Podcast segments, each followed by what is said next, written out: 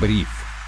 Друзья, всем привет! В эфире спецвыпуск «Бриф». Меня зовут Сергей Чернов. Сегодня будем говорить на необычную тему. Хотите заработать на традициях? Продавайте блины на Масленицу. На праздниках делайте красивые открытки ко Дню Святого Валентина. На вере в колдовство лепите дома черные свечи.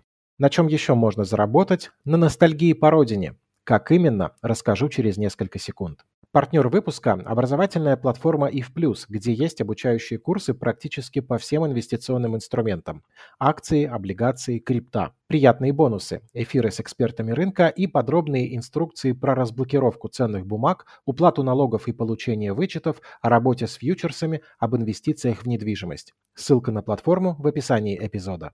Зарабатывать на любви к родине необычным способом в начале века придумали ирландцы – Сначала местный агроном Пэт Берг решил эмигрировать в Штаты, а его близкие, которые уже жили там, попросили парня привезти с собой ирландской земли. Оказывается, у любого уважающего себя выходца из земли лепреконов в ней есть острая потребность. Например, на похоронах кинуть на гроб нужно горсть земли именно с родины покойного.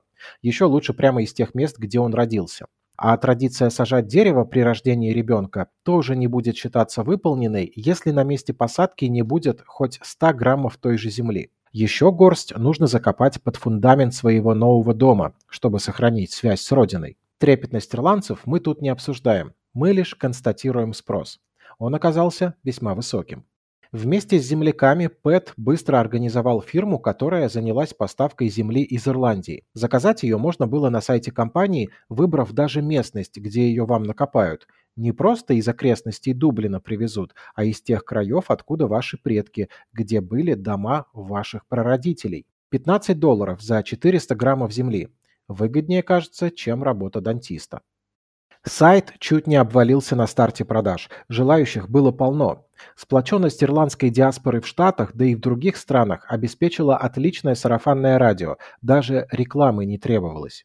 Многие состоятельные люди готовы были тратить десятки тысяч долларов на то, чтобы все их домашние цветы росли в ирландской земле, чтобы в их гараже было достаточно земли для похорон, чтобы не горсть какую-то кинули, а и вовсе закопали исключительно ей, такой родной. Кстати, запрет на ввоз биологически отличающейся почвы начинающий бизнесмен Пэт обошел с помощью метода стерилизации земли. Куда проще, кстати, в свое время было тем бизнесменам, которые экспортировали песок из Иерусалима. Да, Святую Землю тоже активно распродавали когда-то. Между прочим, спрос на ирландскую землю еще обеспечивали китайцы, чья любовь к суевериям больше Байкала. Возможно, они еще и четырехлистный клевер на этой земле там у себя в Китае клонировали, чтобы наконец уже загадать желание стать первой экономикой мира, да так, чтобы оно сбылось. Сейчас компания по неизвестным причинам закрыта. Подражатели были, но не добились такого же успеха. Но история всегда повторяется дважды. Вполне вероятно, что и у кого-то из вас появится идея о том, как заработать на чужих не всегда очевидных потребностях. Удачи и отличных бизнес-идей вам желают Бриф и я, Сергей Чернов. Отличного настроения, успехов и до встречи.